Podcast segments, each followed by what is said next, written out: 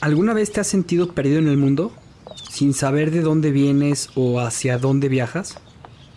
Si es así, seguramente has sentido el mareo de la posmodernidad. Una época confusa en que los valores y tradiciones del pasado se desintegran. Y se reconstruyen para llevarnos hacia un mundo desconocido. Yo soy Juan Pablo Lorriaga. Yo soy Javier Leuchter. En este podcast hablaremos de las preguntas que te haces todos los días. Acerca del mundo, la historia, las relaciones y sobre ti mismo. Esto es Náufragos. Una guía para el navegante postmoderno.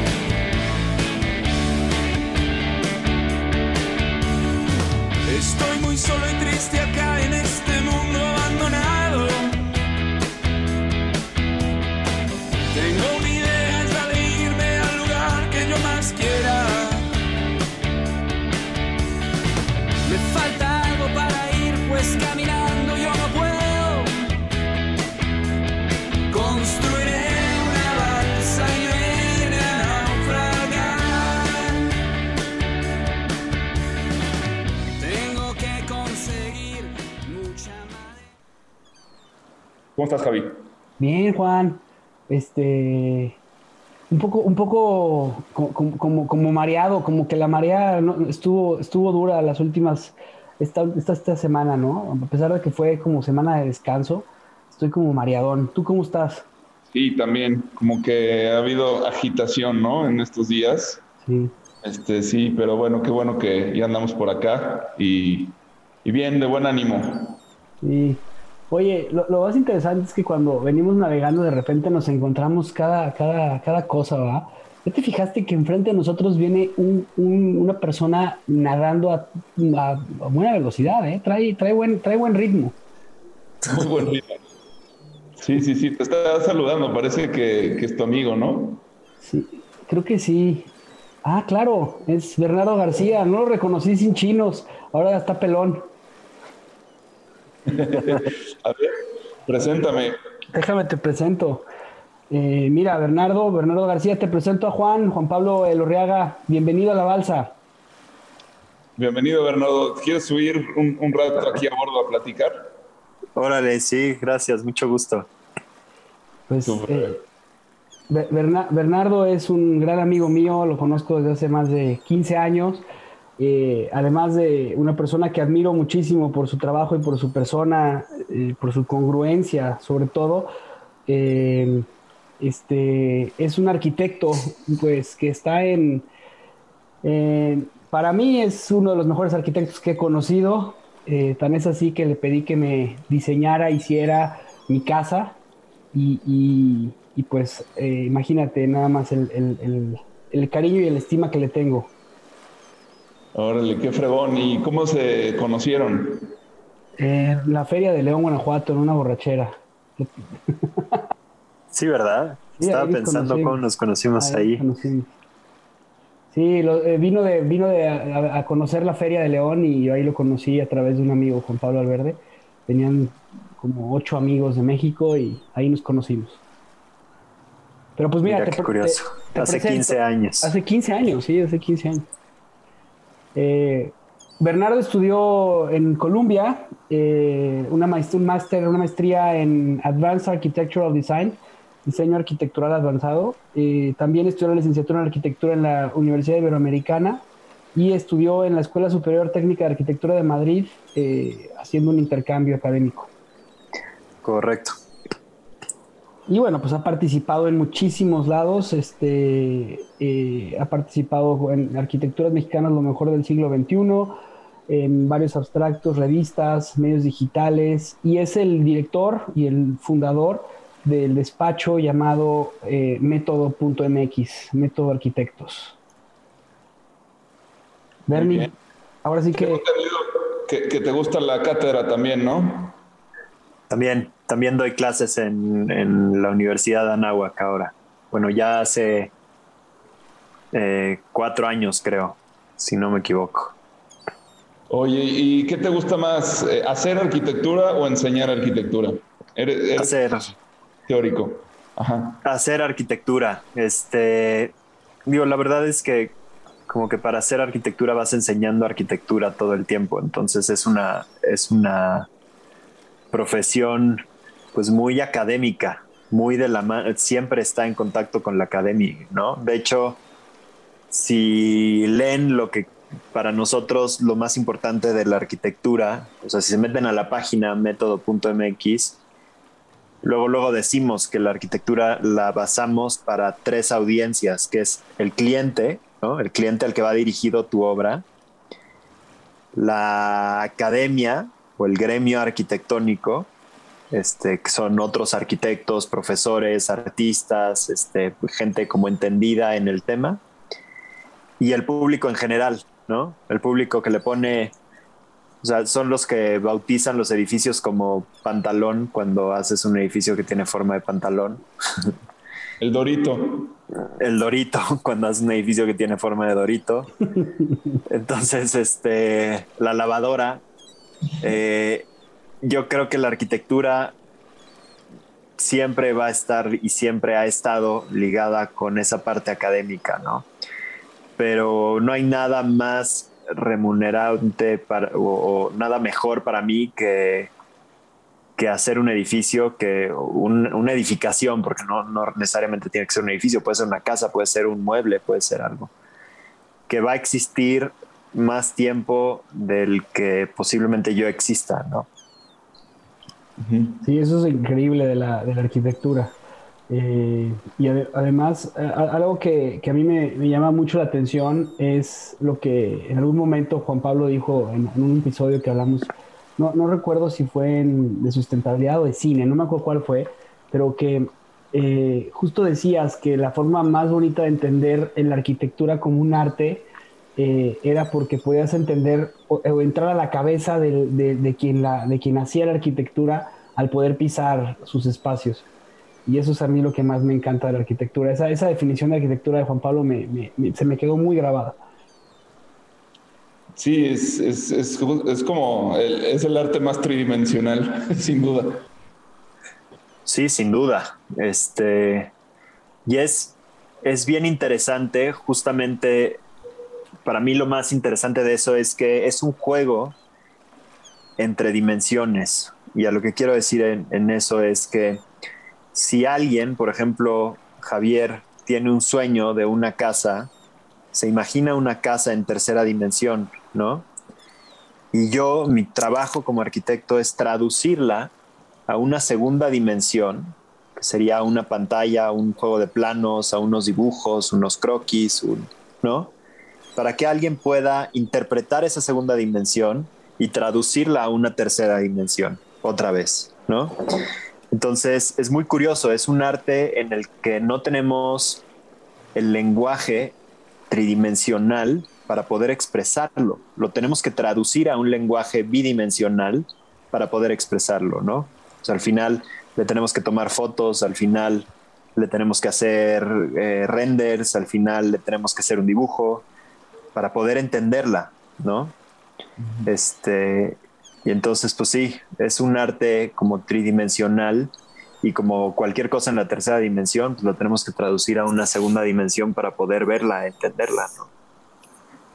Oye, ¿y ¿qué opinas de, de, de, por ejemplo, el otro día vi un documental que me llamó mucho la atención de, sobre un edificio en Chicago, que fue un hospital este, de un arquitecto pues, de mucho renombre, que ahora no me acuerdo cómo se llamaba, eh, que, que son estas, eh, es un edificio así como circular, muy chistoso, así como, este, que fue, creo que una gran obra. Y, pero bueno, ese hospital ha dejado de estar en, en funcionamiento y hay toda una, una disputa este, entre pues, los, los que quieren tirarlo y los que quieren conservarlo y, y resignificar el, inmueble para otro uso, ¿no? Ganaron los que lo quieren tirar. Y bueno, eh, por lo visto es, es, una obra que, o sea, que como pieza de arte pues tenía un valor enorme, pero en cuestión de la utilidad eh, perdió su valor y por tanto eh, pues esa, esa, esa, lucha al menos la ganó el, el utilitarismo. ¿tú, ¿tú, como artista, ¿qué piensas de eso? Hijo, pues es, un tema bien polémico porque la verdad, digo, las obras arquitectónicas, como estábamos platicando al principio, tienen una longevidad pues un poco indefinida, ¿no? Y, y ese, es, ese es un tema bien controvertido porque al final del día cada vez hay más construcciones y cada vez hay más construcciones que tratamos de conservar por algún valor ya sea patrimonial o, estético, quizás hasta sentimental, ¿no?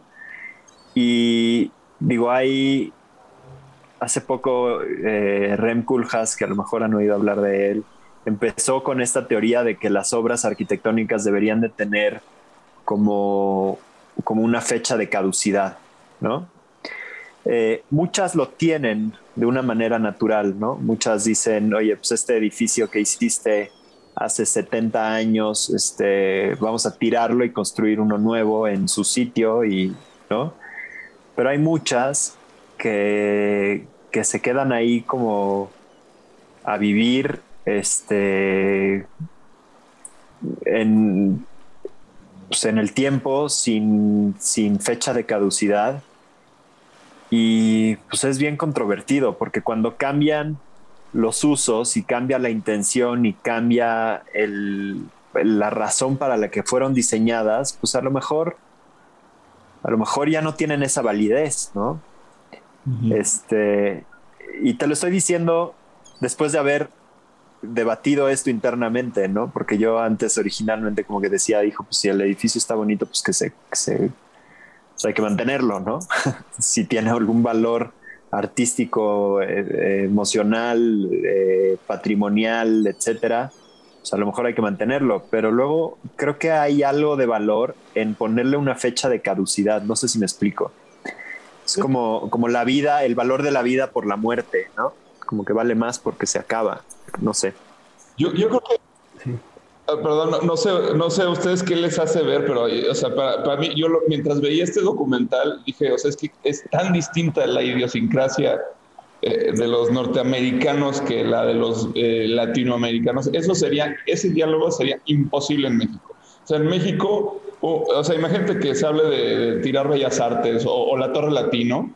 Este, no, no, no, no, no es posible, no va a suceder. Aunque esté completamente fuera de, uso el, inmueble y, no, no, tenga utilidad. O sea, el valor de la historia aquí es otro, ¿no? en cambio en Estados Unidos es todo el tiempo el valor, es la, utilidad. No, además, sí, no sé qué ibas a decir, Chester. No, además, además es un tema interesante porque, o sea, era Frank Lloyd Webber, o sea, Lloyd Wright, perdón, Frank Lloyd Wright, que era este arquitecto súper famoso de Chicago, alumno de otro arquitectazo que era Louis Sullivan, que son como los padres de la arquitectura de Estados Unidos. O sea, Chicago es la ciudad de la arquitectura en, Estados Unidos. O sea, yo no soy, no soy arquitecto, pero por lo que sé, sé que Chicago era súper importante en, eh, o es súper importante en temas de arquitectura. Y destruir o derrumbar uno de los, de los edificios de, Frank Lloyd Wright, pues es, como impactante. Tiene muchos, como dices tú, y además el edificio pues no, no, no es que fuera muy útil.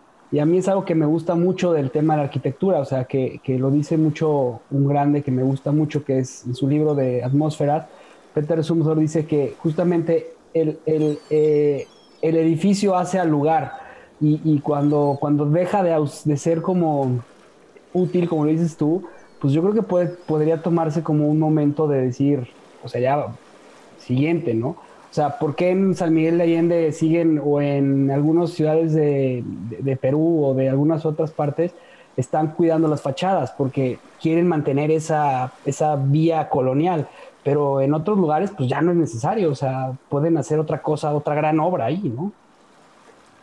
Sí, de acuerdo. Eh, yo creo que el ejemplo que pusiste de Bellas Artes es bien interesante, porque Bellas Artes es un edificio, por ejemplo, que yo creo que su uso es muy latente, ¿no? Sí. O sea, constantemente está siendo utilizado. Entonces, digo, que podría haber un teatro mejor, eh, posiblemente sí. Podría haber un teatro que acústicamente funcionara mejor.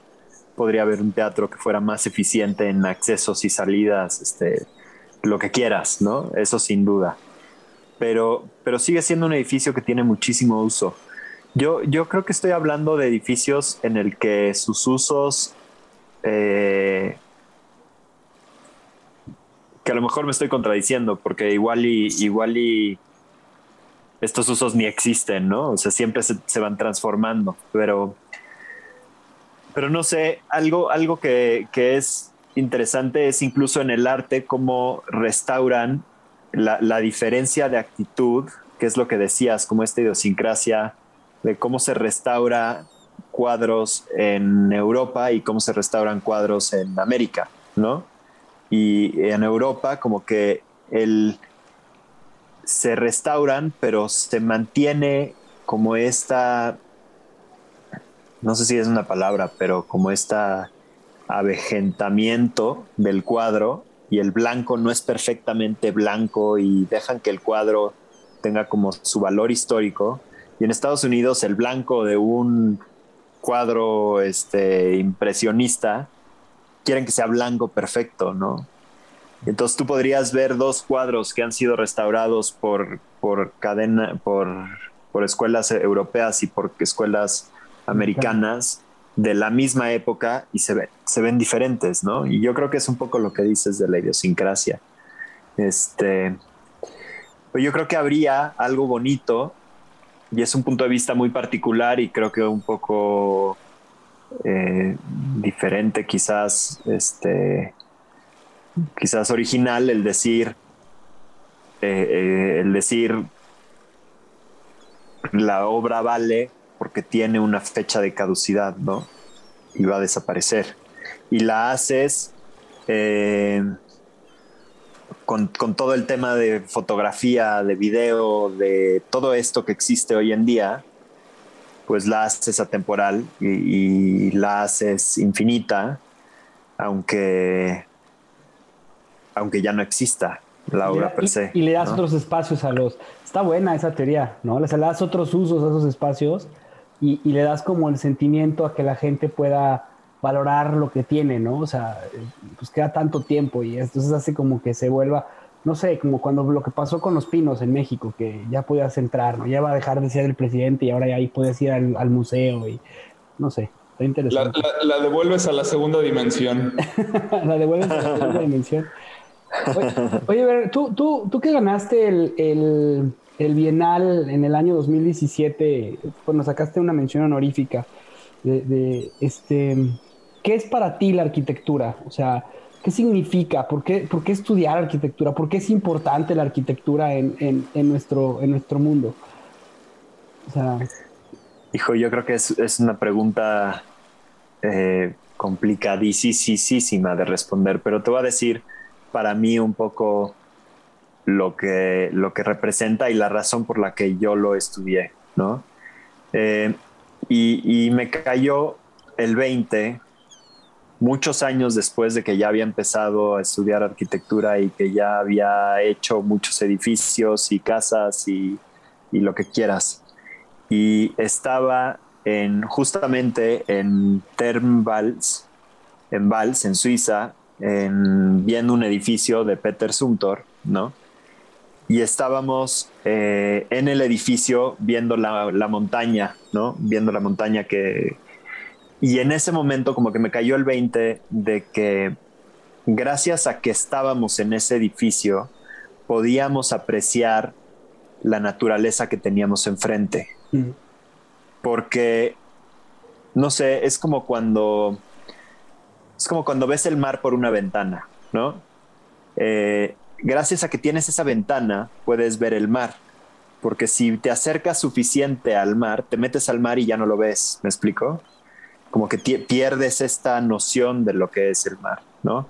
Entonces la arquitectura tiene esta capacidad de hacernos disfrutar esos espacios, este, porque es, tiene sus contradicciones muy fuertes, ¿no? O sea, si, si los espacios naturales existen y llegas tú como arquitecto eh, muy pues, egocéntrico de alguna manera a construir en un espacio natural, pues estás como destruyendo este espacio, ¿no?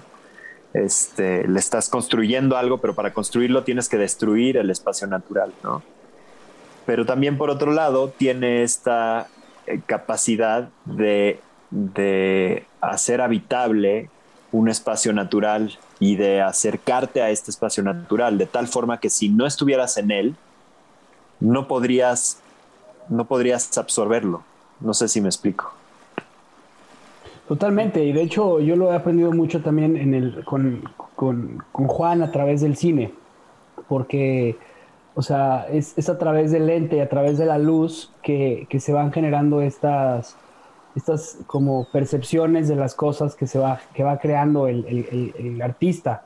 Y, yo creo que por eso la, la, arquitectura es eso, o sea, es arte, o sea, es, o sea, eh, nos pasó, la otra vez estábamos en, en, un museo con mis hijas, la primera vez que las llevé a un museo de arte moderno, y, y, les digo, a ver, ¿qué, qué? quería enseñarles como a, pues empezar a entender un poquito y que pudieran disfrutar de una pieza de arte moderno, que lo interesante de las piezas de artes modernos es que tiene muchísimos significados.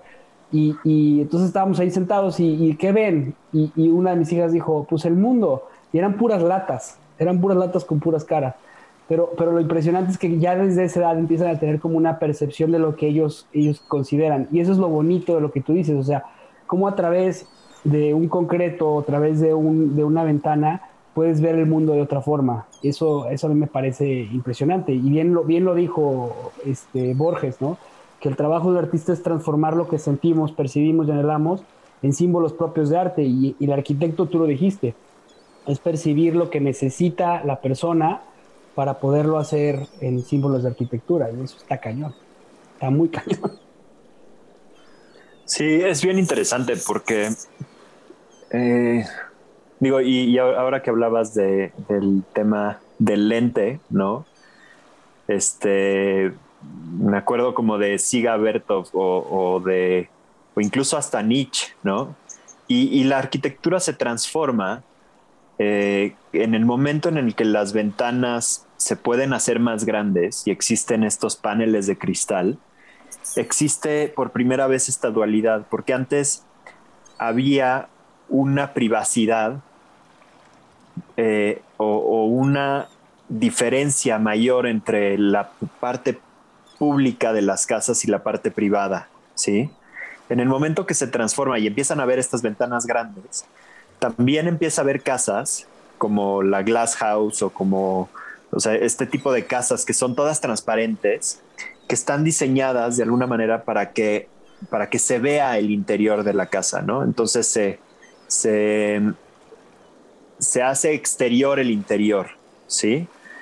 Y eso es un poco como lo que nos pasa con el selfie, ¿no? Los selfies ahorita, o sea, tú, tú podrías hacer la pregunta, oye, esta persona sí es así o se tomó un selfie de tal forma que, que ahora es una persona a través de un selfie, pero es lo que nos quiere mostrar, no es exactamente lo que es, ¿no? Y entonces eso pasa en la arquitectura y es súper interesante, ¿no? Me hiciste acordarme, sí, me hiciste acordarme de Playtime, que es esta película de Jack Stati, no sé si alguna vez la viste. No, no la he visto. Me vale la pena verla, está increíble. te, va a encantar, te va a encantar porque justo habla eh, de, esto, ¿no? Y es, es una... Jack Stati lo que hace es construir un París postmoderno. ok. O sea, inventa un París que no existe, ¿no? Y lo construye con unos decorados. Es de las películas más caras de la historia. Este, de hecho, lo llevó a la bancarrota, ¿no? Pero es una obra maestra. Y eh, plantea esto, ¿no? Eh, plantea esto de, la, de las casas este, televisión. O sea, eran espacios que parecían televisiones, porque eran una, caja con un cristal eh, este enorme que daba a la calle y entonces la gente va pasando y se asoma a ver qué está pasando dentro de una casa donde ocurrentemente la gente solo está viendo televisión, ¿no? Entonces es, es, una crítica a, eh, este, o sea, muy, muy, es una comedia al final, es una crítica muy precisa a, esos tiempos que, que, se venían, ¿no? Que son la, justamente la posmodernidad, que, que eh, pues es eso, es exactamente el tema como de estar todo el tiempo este, duplicando uno su propia imagen y, echándola al mundo. Controlándola, ¿no? Este, editando, editando tu bueno, imagen. O sea, aquí hay, aquí hay mucho tema. Exacto. Hay mucho tema aquí. Y, justo quería, pues, como mencionar eso. O sea, creo, que el cine es, puede ser el mejor amigo del, de la arquitectura. O sea, por, esto que como que mencionabas que las casas tienen como una caducidad, por un lado, porque la forma de preservar un inmueble, la forma más fiel que puede existir de preservar un inmueble va a ser esa, ¿no? Este, pero además, y esto yo, ahí fue cuando yo me enamoré de la arquitectura, fue viendo las películas de Antonioni, que, y, y, de, de Alain Resnais, que tienen, o sea, la facultad de mostrarte los inmuebles como tú, tú que no eres un ojo educado no podrías jamás verlas. ¿Me explico? O sea, eh, encuentran ese punto donde confluyen todas las líneas y te ponen la cámara ahí. Este, encuentran el movimiento que, que, que, tienen los, eh, eh, el flujo natural como de esos espacios y, y, te llevan por ahí, ¿no? De una manera en la que además este, pues el ser humano no, no ve de esa forma, ¿no? O sea, no, no, no encuadras tú este, de una manera en la que además haces que fluya el movimiento como con, con, esa simetría que pueden tener los espacios. Entonces, no solamente te muestran y, digamos que este, momifican esos espacios, sino que además te, te los revelan de una forma en la que tú no podrías verlos. Sí, es como, como, como, cuando vas de viaje con el guía de turistas a algún lugar y que le dices, tómame una foto, tómame una foto. Tú te tomaste fotos en el lugar y cuando te la toma el guía de turistas, o sea, es la foto de tu viaje, ya sabes. O sea, es la foto porque está perfectamente bien ubicada la pirámide, está perfectamente bien ubicada el monumento, o sea, y es pues porque lo conocen, conocen el lugar a, a, la perfección. Y es, esta parte, o sea, Coljas, Culjas, o no sé cómo le digan, eh, justamente era, es eso, o sea, él empezó como, como, como ayudante de cine y luego fue periodista y luego se convirtió hoy en día en uno de los mejores arquitectos que hay, pues yo creo que de la historia, ¿no? O sea, por, por todo lo que ha dicho y en el momento es como lo máximo, es lo que sé de él. Pero, pero qué interesante que a través del cine, del, del, periodismo, llegó a la arquitectura.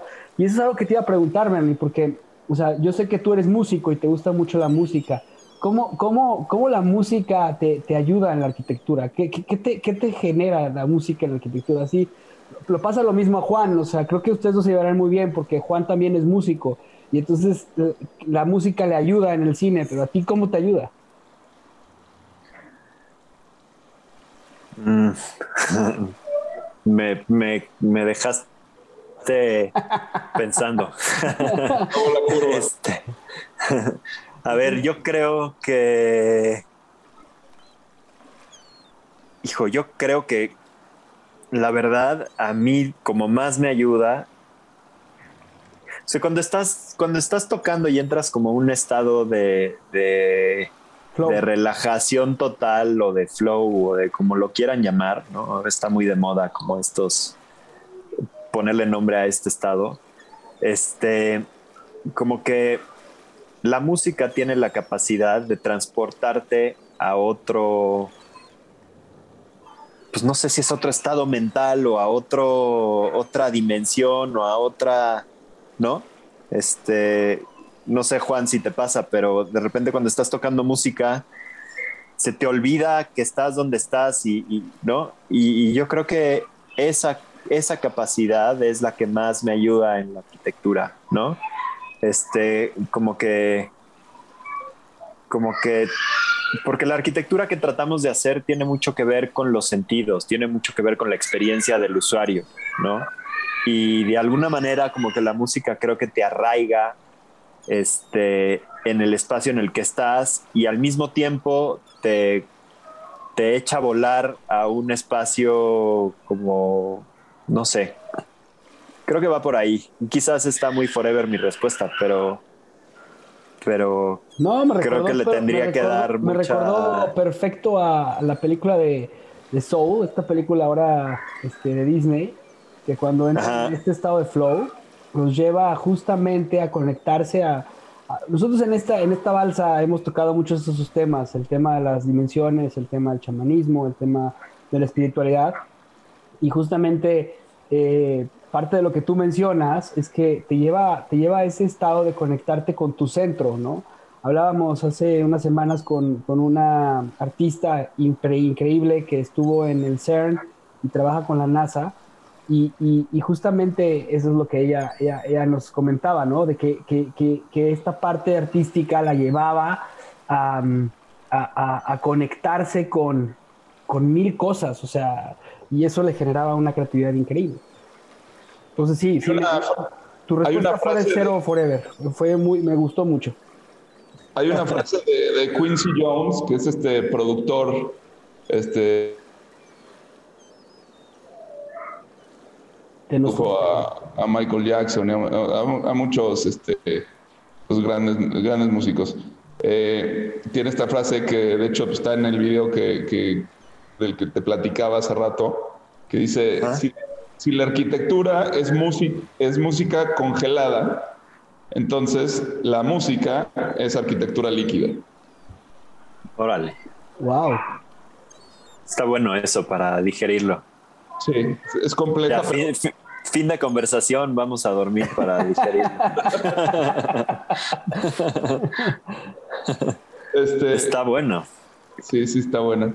Yo, yo creo que, bueno, para mí, o sea, yo eh, pasando un paralelismo, además metiendo el cine en esto, este, sí tiene, o sea, tiene que ver con, para mí, al menos, o sea, yo en qué sentido relaciono la música con todo esto. Yo creo que la, la música es, es, es, una estructura subjetiva, ¿no? Que, que parte de, pues de, una notación musical, de, partituras, este, que de, alguna forma de ahí, de ahí surge la edificación, ¿no? O sea, la, música.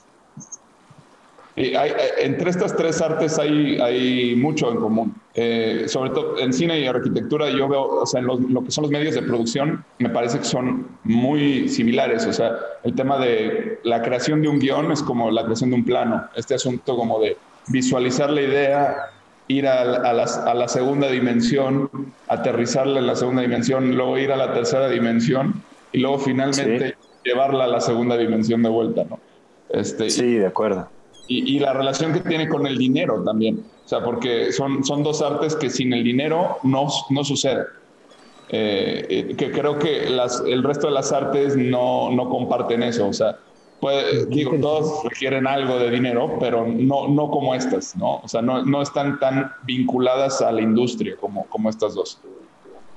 Incluso la música también podría decirse. Pero la música se puede hacer con cualquier cosa. Sí, ese es, ese es como, o sea, como que podrías hacer el argumento de decir que limitados somos el ser humano eh, porque necesitamos de esta segunda dimensión para poder explicar nuestras estos artes, ¿no? Pero también puedes hacer el argumento contrario y decir que eh, increíbles somos que podemos traducir a otra dimensión estas artes para poder entenderlas, ¿no? Este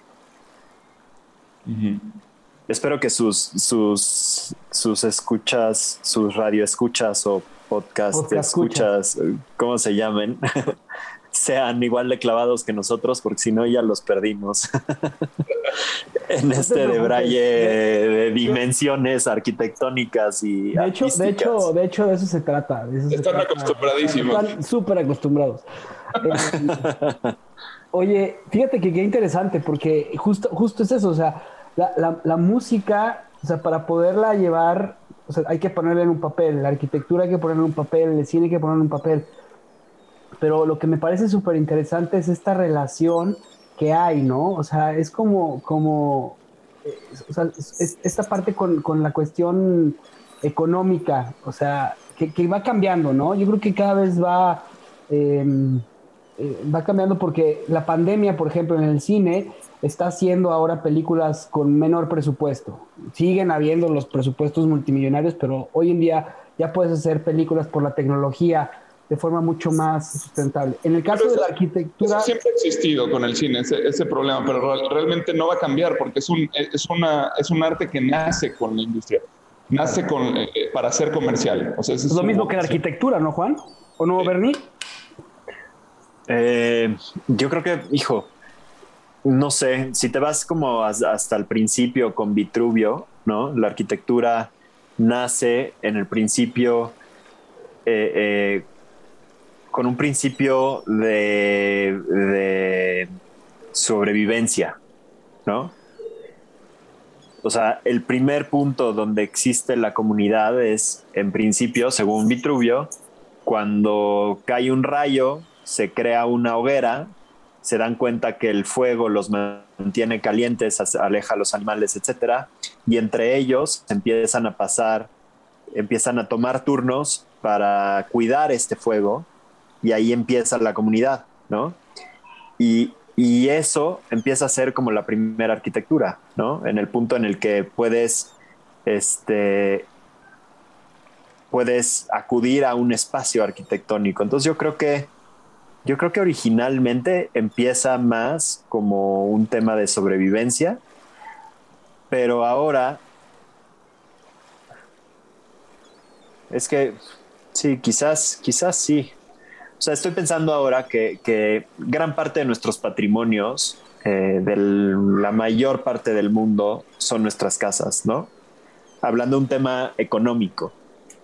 Este. No, pero también un tema, hablándolo desde un punto de vista de, la pirámide de Maslow, o sea, yo, creo que es, es, o sea, es, una de las aspiraciones del ser humano. O sea, yo que me dedico al desarrollo de vivienda, lo veo. Cuando una persona te compra una casa, está cumpliendo su sueño máximo, ¿no? O sea, totalmente. Puede ser, correcto.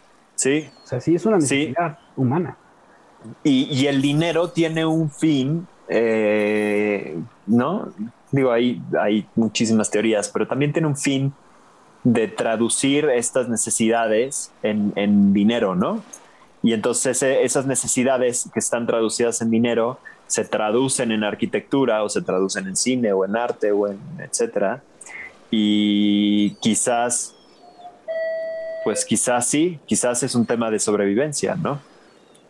Pero yo, yo creo que si no fuera, por ejemplo, si, no, si esto no fuera cierto, de, la, íntima relación entre lo económico y, y, el tema arquitectónico, entonces el caso de lo de, Chicago no sería un tema, no habría controversia, sería tan simple como que, pues ahí está el edificio, o sea, eh, no, no, no, no, no pasa nada, ¿no? Pero es precisamente la, pugna es por un, factor económico, o sea, es que si no sirve para, eh, si, no hay una utilidad, este, el, el, edificio es inútil y, y esa inutilidad eh, significa que no debe estar ahí.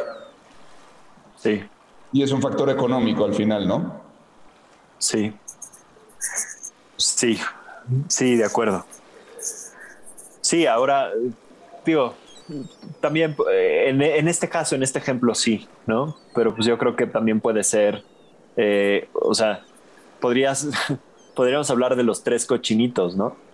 Este, si la primera casa que es de, paja, no, bueno, no sé cuál es la primera casa, pero Debería de saber esto, pues soy papá de tres, pero la primera casa que es de paja, de repente deja de cumplir su función y se acaban quedando en la casa que es de piedra o de que es de tabique, pero también es por un tema de supervivencia, independientemente del tema económico, aunque estoy de acuerdo contigo, el tema económico es muy latente y súper importante, ¿no?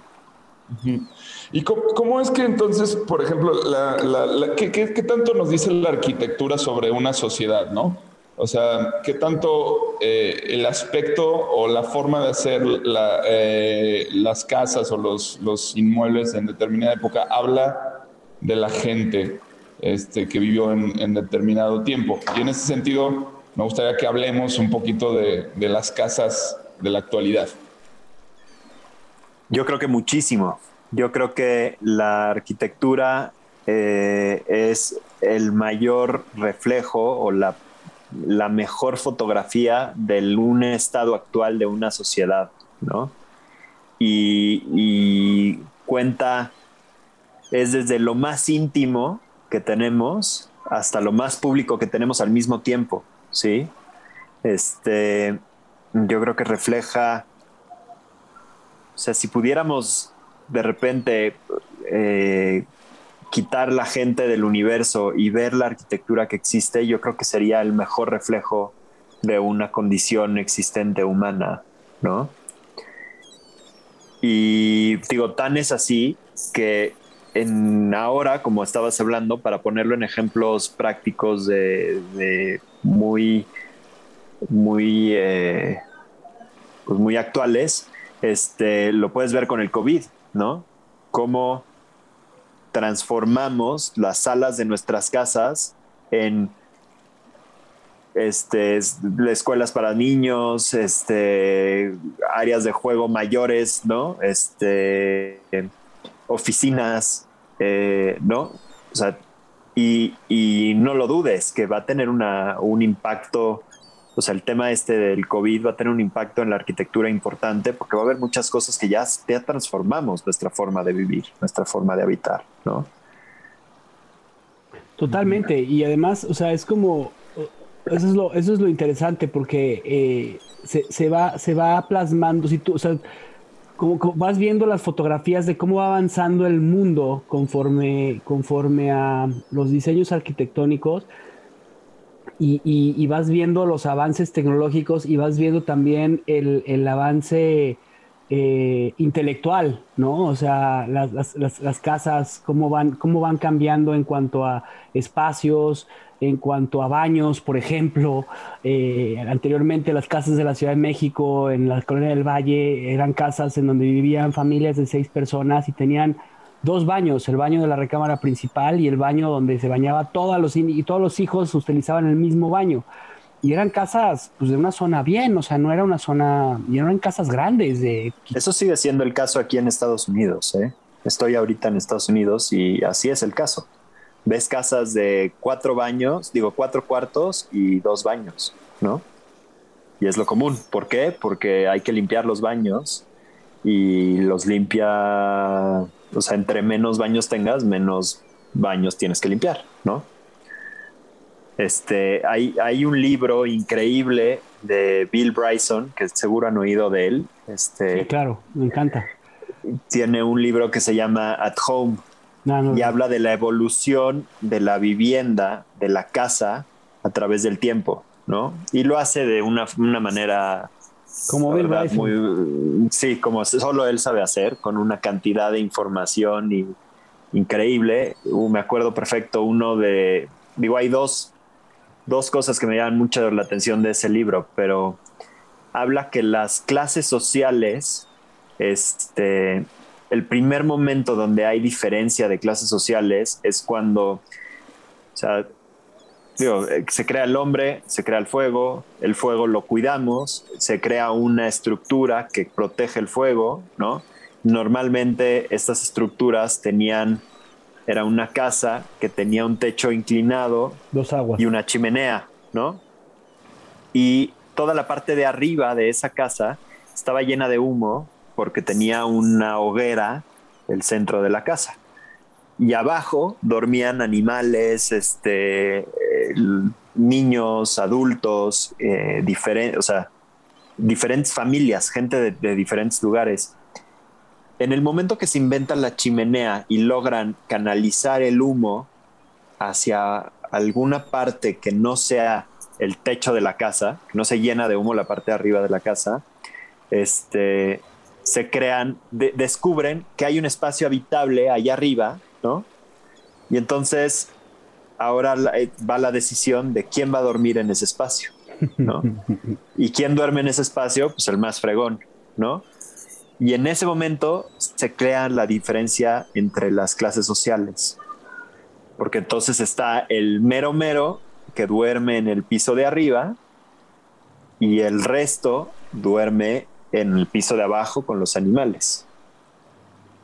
Y entonces, o sea, si te pones a pensar, hasta ese grado llega, ¿no? Este. Y el otro ejemplo que quizás ahorita no es relevante, pero es como la, la cabina telefónica en una casa, ¿no? Ese es otra conversación porque creo que tiene mucha carne para, para platicar este tema de las clases sociales a través de la arquitectura, ¿no? No, hay muchísimo de, ese, de ese tema. Este, y luego, bueno, las funcionalidades de las casas antiguas, este, como con, sus múltiples salas de estar, ¿no? en, sí. En Morelia este, fui a conocer una casa antigua que me llevó una tía que le encanta ese asunto de la historia. Bueno, ella a eso se dedica. Este, y, y, justo no había, había una sala este, para recibir visitas que no eran cercanas, ¿no? O sea, para, todo el tema de, de pretender a, a, a las hijas. Entonces, eh, los pasaban como, pasaban de la, de la puerta, de la, o sea, sí pasaban de la calle, pero se quedaban como en una, había otra puerta dentro, había dos puertas, ¿no? Entonces ahí era el, primer momento. Ya que la familia lo medio aceptaba al chavo, entonces ya podía entrar a, a una sala. A la casa. A una sala. Ah, pero, pero hay dos salas. ¿ok? Está la, la, sala para él, que no, todavía no es de confianza, y luego está la otra sala. Cuando entraban dentro de la segunda sala, entonces ya podían conocer a, a, a la familia y ya podían tomar café con él y demás. Y cuando pasaba esa etapa, que creo que ya tenía que dar básicamente el anillo y así, ya podía entrar a la casa. O sea, se metió hasta la cocina, ya, ¿no? Decían, es de, yo creo que de ahí viene la frase, ¿no? Se metió hasta la cocina. Sí, no, bueno, eso ya es este, un abuso. pero,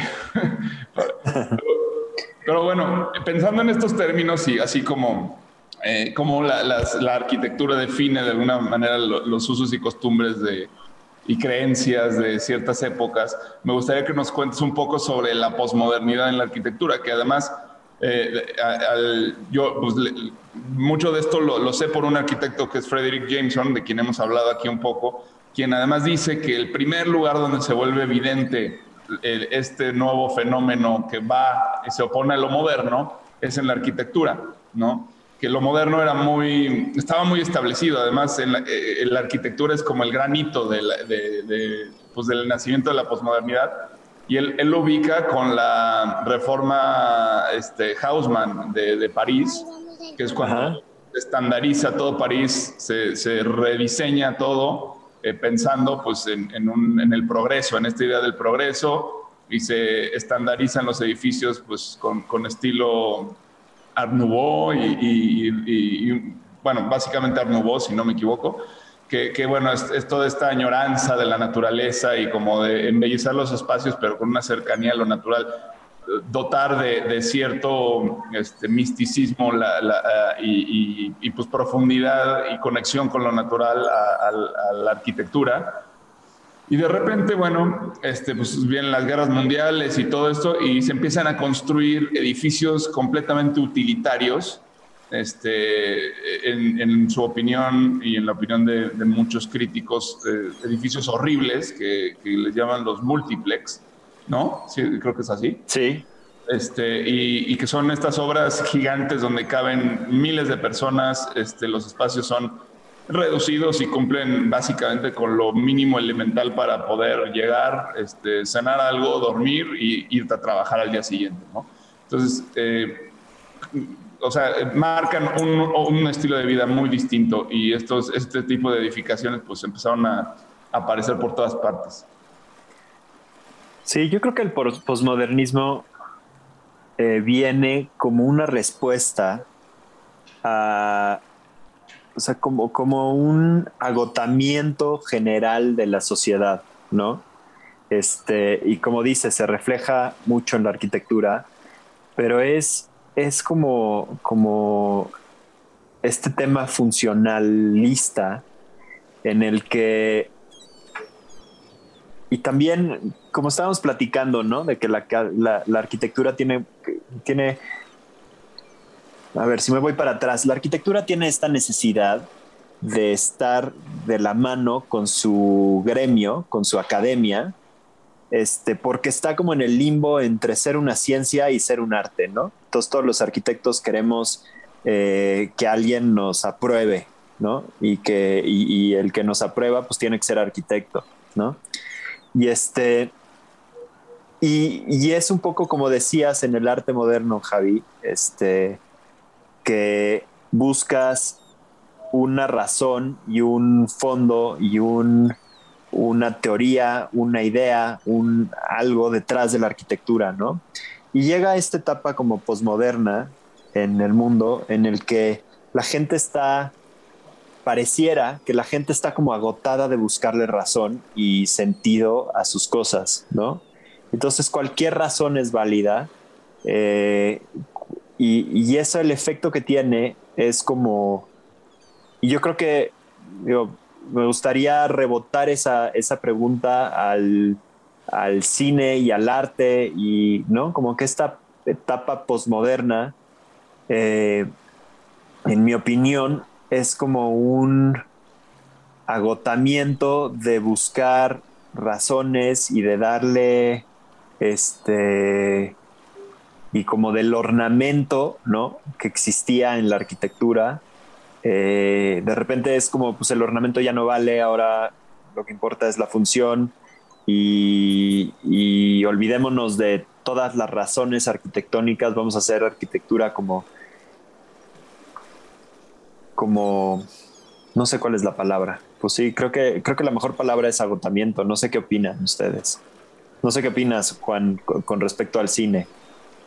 Sí, no sé, no sé exactamente con respecto al cine, pero sí, agotamiento tiene, tiene mucho, es, como, es muy atinado, eh, o sea, es esta eh, sociedad del cansancio, ¿no? De la que hemos hablado muchas veces, es esta sociedad que, que está, sí, está cansada, eh, ya pasó además por pues, el existencialismo, ya pasó por, pues es casi como un, un, una especie de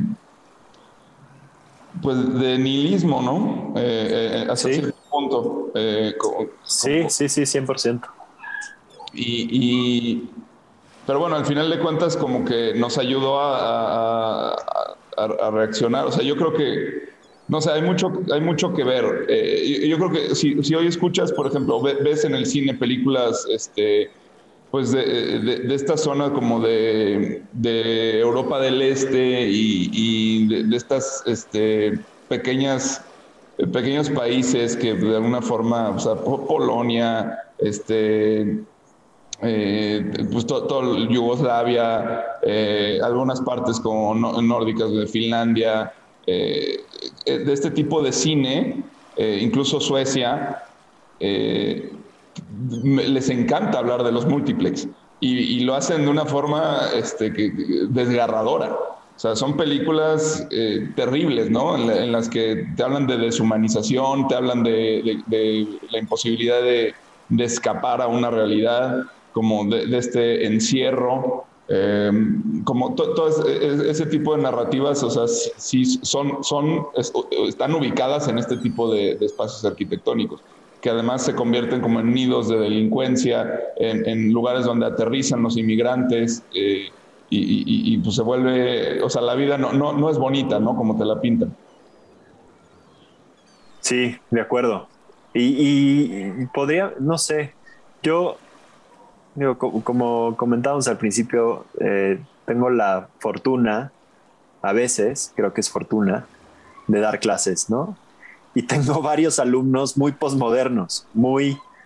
Y, no sé si es muy posmodernos en el sentido de que están como que... como como si no creyeran en nada, ¿no? Como decías, un poco este nihilismo. Eh, como que no creen suficiente en la arquitectura, como que no creen suficiente en el arte. Y, yo me haría la yo me haría la pregunta de si no estamos llegando a una etapa otra vez un poco como un nuevo posmodernismo, ¿no? Este, no sé si lo han notado con estas nuevas generaciones. Claro que lo, hemos visto y de hecho creo que se detona, se detona fuertemente con todo el tema de, del, del COVID y empiezan, empiezan a surgir todas estas cuestiones de gente que no cree que, que, que, sea una enfermedad, gente que, que no cree en las vacunas, gente que no cree en los gobiernos, y entonces empieza a ver como esta, esta parte de no creer en nada, ¿no? O sea, esta, esta situación de, de, de, de la verdad, la verdad no, no, no, existe la verdad, o sea, o la verdad la, la, tiene cualquiera. Y empiezan estos temas del deep state y todas estas cuestiones que, se vuelven a, generar, eh, o sea, que, que, se vuelven a ser más latentes y más fuertes con, con, con lo que estamos viviendo. Yo, yo, lo que estoy observando es como una especie de, de bueno, vivimos, eh, otra de las cosas que es la sociedad postmoderna es, esta, es la sociedad del espectáculo, ¿no? Y eso se vuelve como cada vez más, más fuerte. Y, y creo que la gente está en busca de experiencias que sean espectaculares, que sean instagrameables, que puedas este, de alguna forma este, sacarle foto y así, ¿no? Y, y en eso se, la arquitectura se está empezando a, a, convertir como en, esto, en este tipo de cosas. No solo la arquitectura, sino, pero to, todo. 100%. El, hablamos de la cocina, ¿no? O sea, ya la gente no quiere ir a comer bien a un restaurante, quiere que vaya, ir a que le hagan un show en la mesa, ¿no? Que le flameen unos tragos, que. Este, eh, y, ese, ese, vacío es, es lo que está muy o sea, está, está, está chafa, está feo, ¿no? O sea, no sé si es una nueva posmodernidad o simplemente seguimos, seguimos ahí, ¿no? Seguimos viendo... Bueno, creo que en arquitectura sí hay una instancia de la posmodernidad que es como esto, esto de lo kitsch y de mezclarle todo con todo, este, que ya es como un intento de estilo nuevo, o, al menos un intento de estilo, cosa que ya no había antes, pero que no termina de, de formarse un nuevo estilo, ¿no? Y creo que eh, ahí es donde está la humanidad. O sea, es que no acaba de morir la modernidad, no acaba de morir, de morir el clasicismo, no acaba de morir este, el renacimiento, no acaba de morir el romanticismo.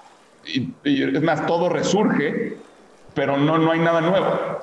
O sea, es, es, como, como yo observo un poco lo que, lo que pasa actualmente, al menos en, en, en la construcción, en la arquitectura como que tenemos tanta información y tantas imágenes de tonto al mismo tiempo que es muy difícil crear algo nuevo, ¿no? Porque todo ya, ya parece, pareciera que se creó, ¿no? Sí, pues sí, o, no sé, yo no creo que, yo no creo que todo se, que se haya creado. Justo nos decía una, un, un astrólogo que vino a la balsa que decía, que, que, no controlamos nada, ¿no? Que la vida nos controla a nosotros y que ya todo está predestinado. Yo no, yo no estoy tan de acuerdo. Yo creo que eh, eh, creo, creo, que hay oportunidad para la creatividad. Y, y, y, hay una teoría ahí, dice que, que, que, pues la creatividad es justamente poner, o sea, poner los puntos de las cosas y, y, nada más presentarlas. O sea, justamente dice que, ya todo está creado y, que, que, nosotros nada más juntamos los puntos y lo presentamos. Pero yo, yo creo, yo no creo en eso, yo creo que sí tenemos la capacidad de, de, de, de reinvertirnos, ¿no? y como, como lo decía, eh, lo platicábamos el, el, episodio pasado, era en el tema de, la posmodernidad, pues no podemos hablar de la posmodernidad porque a lo mejor seguimos en el proceso de la posmodernidad. O sea, a lo mejor en 100 años cuando volteemos podremos decir, eh, ya acabó la posmodernidad. No sé. Yo, yo, yo sí quiero creer que algo, algo se está viendo y fíjate qué curioso, o sea, sí, sí en, la, en la arquitectura fue donde primero se vio la posmodernidad, de alguna forma la arquitectura es más profética que otras eh, disciplinas, incluso que la filosofía. Mm. Eh, o sea, la gente empieza a demostrar una nueva necesidad y un nuevo eh, sistema de valores a través de las construcciones que empieza a buscar y a generar. Y yo creo que en la arquitectura sí están sucediendo cosas que, que, que creo que fallaba el mundo, ¿no? Que puede ser, por ejemplo, bueno, el minimalismo es, es, es, es algo que, que, que en arquitectura es fuertísimo y, y, creo que hay una tendencia hacia eso, ¿no? Como eh, este tema de buscar los, la, los espacios pequeños, ¿no? De, de, de, hacer útiles espacios diminutos y hacerlos funcionales y hacerlos no solamente funcionales, sino estéticos y placenteros. Ergonómicos. Ajá. Eh, eh, o esta otra cosa como de, de la, utilizar eh, los propios materiales que te da una región, o sea, este rollo también de, integrar la composta dentro de la, de la casa, integrar este, la permacultura, todas estas cosas que como que empiezan a, verse, este, me, me, parece que a, mí me, me, me, hablan de, de que ahí se está, se está creando algo nuevo, ¿no? Yo creo que sí se está creando algo nuevo. Yo creo que constantemente se está creando. Yo creo que arquitectura nueva hay. Eh, yo creo que el tema es que es tan inmediato que mm. las tendencias, eh, las tendencias nacen, se crean y se mueren muy rápido, ¿no? Y yo creo que eso es un poco el, lo que creemos, lo que hace que creamos que no se está creando una nueva tendencia otra vez, ¿no? No sé si me explico, o sea, como que es como si la tendencia, no sé, es como si el Art Nouveau se creara, este, pero dura cinco años porque se fotografía, se publica, se enseña, y este, y en cinco años ahora es que viene, que viene nuevo, quizás hasta menos, ¿eh? quizás hasta hasta dos, tres años, ¿no? O, un año, ¿no? Es que ahí está el, asunto. Yo, yo sí veo muchas tendencias, pero no veo un movimiento nuevo. Exacto. O sea, son tendencias, pero no están eh, alineadas a algo, como el Art Nouveau, como, como Art Deco, como, o sea, no, no hay algo que ya lo defina, pues.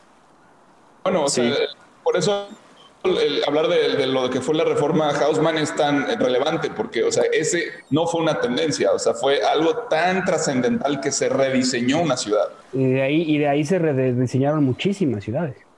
Sí.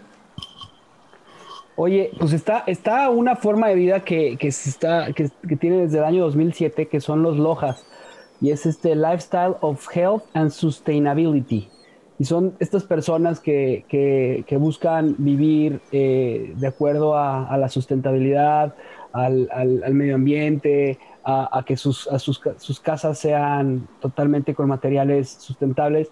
Pero vuelve, vuelve, yo creo que ahí vuelve el tema de una cuestión de realidades, que, que por ejemplo hay, hay todavía muchísimas brechas que cortar, o sea, hay todavía lugares que no tienen agua potable, hay todavía lugares que no tienes electricidad. O sea, es, es, como que muy complicado decir que vamos todos hacia la sustentabilidad y hacia lo verde el tema de la arquitectura, cuando todavía hay lugares que ni siquiera tienen, o sea, ni tienen posibilidades, o sea, no pueden pensar una persona que no tiene acceso a, no sé, a, a 100 dólares este, mensuales, eh, no, eh, no, tienen acceso a eso, o sea, están en, la pobreza extrema. Sí. Eh, sí, está, no sé, yo creo que, yo, yo creo que estaba pensando, quizás debrayando, que la nueva tendencia es como la globalización, ¿no? O sea, como que este mundo global en el que vivimos, en el que todo está al alcance de nuestras pantallas o de nuestros dedos. Del Black Mirror. Esa, sí, esa es nuestra nueva, ¿cómo lo llamaste? Este, la nueva época, ¿no? La nueva, así como, como existió el Renacimiento, quizás en algún momento, en 300 años van a decir, pues este fue el momento de la globalización, en el que las reglas cambiaron y que no se pudo definir un estilo porque era tan global que no se podía definir. Pero bueno, no sé, ¿quién soy yo para, para ponerle nombre a una época en el mundo, no? Así es, pues ya tenemos que ir cerrando porque ahí, viene, creo que es un yate que viene por ti, este, Bernardo. Eh, vamos, a, vamos a dar una conclusión este, de, pues con qué nos quedamos, cómo nos vamos de aquí. Claro, yo, yo, a mí me encanta la arquitectura y, este episodio tenía muchas ganas, platicarlo con, con Bern, que le gusta pensar, platicarlo contigo, que te gusta la arquitectura. Y, y hay, hay, hay, un, hay un, este, escrito que hizo un arquitecto pues muy polémico, este, que se llama Los 250 puntos o cosas que todo arquitecto debiera de saber. Yo no, solamente lo pondría para los arquitectos, o sea, el punto, el punto número uno de ese, de ese, de esas 250 cosas, pues es, es tocar el mármol con, un, con, con los pies descalzos y, sentirlo, ¿no? Eh, que tiene que ver con, con, el sentimiento de las, de las cosas. Yo creo que ese punto es, es para mí lo que es la arquitectura, porque es, es, es vivir en un espacio. Eh, y, creo que la, arquitectura es, es parte de nuestra vida y tendríamos que, tendríamos que leerla o estudiarla. Eh, yo los invito a hacerlo, los invito a, a, conocer a los nuevos arquitectos, a platicar con un arquitecto, pero no, no desde el punto de vista, sino desde, el punto de vista de lo que crea, sino también de lo que piensa y de por qué piensa cómo hace las cosas. Creo que esta parte de que dice Juan de, de, meterse a un lugar y verla, ver lo que el artista crea, eso me parece fascinante. Entonces, para mí la arquitectura, ya para cerrar esto, es, es que es, es, es la fotografía de, de, las épocas que vamos viviendo y es como una representación en concreto y en, y en materiales de lo que somos como seres humanos. Ya lo, lo explicó Bernie en, con, con, este libro de At Home de Brian, Brian de, de, de Brian, ay, de, de, esta, de, esta, de, este autor, pero para mí es eso, o sea, esta parte de Bill Bryson, de Bill Bryson. De Bill Bryson. Para mí es eso, o sea, es, es que la arquitectura es, es, es el poder conocer cómo vivimos como seres humanos. Y lo ves cuando vas a Israel o cuando vas a México al, a, al centro y ves cómo estaban las casas y cómo vivían eh, los, los, mexicas y cómo, cómo comían y dónde guardaban sus cosas, pues te das cuenta la forma y la estructura mental que tenían, el drenaje, cómo lo llevaban. Es, es increíble, fascinante. Gracias por, por estar hoy, eh, Bernardo, y por, por dejarte pensar y, y poderte cuestionar con nosotros este tipo de cosas. Hombre, encantado, gracias a ustedes. Estuvo muy divertido eh, navegar en estos temas. ¿Tú qué te llevas? ¿Qué me llevo? Muchas cosas que pensar. Me encantó ese, ese quote de la música es arquitectura líquida. Este, como para pensarlo, se lo voy a, me lo voy a tatuar en algún lado y se lo voy a enseñar a mis alumnos. Muy bien. ¿Y tú, Juan? No te escapas. No, no, yo, pues, me encanta este tema. Es como, como, siento que la arquitectura es, o sea, es, es un arte a la vez muy evidente, pero de una sutileza increíble también, porque nos habla sin decir nada, ¿no? O sea, es como, como, como que, no sé, en una pintura o en una pieza musical puedes decir fácilmente, este, esta es una pieza enojada, ¿no? Esta pieza es pacífica o, o eh, es, es, como que es de una claridad diferente, ¿no? Eh, la arquitectura es sutil, es como que eh, puede decir muchísimas cosas, puede implicar muchísimas cosas, pero es un arte de, del subconsciente y que actúa en el, en el subconsciente de las personas y, y, y, que se arraiga en el subconsciente de las personas, ¿no? Este, al final de cuentas creo que la memoria que construimos eh, como niños este, está siempre vinculada a un espacio arquitectónico eh, y, y, pues es de un impacto eh, enorme, enorme, pero muy sutil. Entonces, eh, creo que es algo que vale mucho la pena hablar, porque al hablarlo y al estudiarlo y al expresar lo que, lo que pensamos al respecto, pues deja de ser tan sutil y se vuelve más evidente su importancia y, y, y trascendencia, ¿no? Entonces, bueno, pues, sí, increíble. Pues gracias. Pues mucho para pensar, mucho para digerir. Muchas gracias. Gracias a ustedes y este, pues tiremos el ancla que ya se está haciendo de noche. Órale, gracias. Bye. Bye. Gracias por escuchar nuestro programa. Te invitamos a seguirnos y a interactuar con nosotros en redes sociales. Tu opinión es muy importante para nosotros. Queremos saber lo que piensas sobre los temas que tocamos y sobre cómo podemos mejorar. Búscanos en Instagram, Facebook y YouTube. O en nuestro sitio web, naufragospodcast.com. Buen viaje. Nos vemos en el siguiente puerto.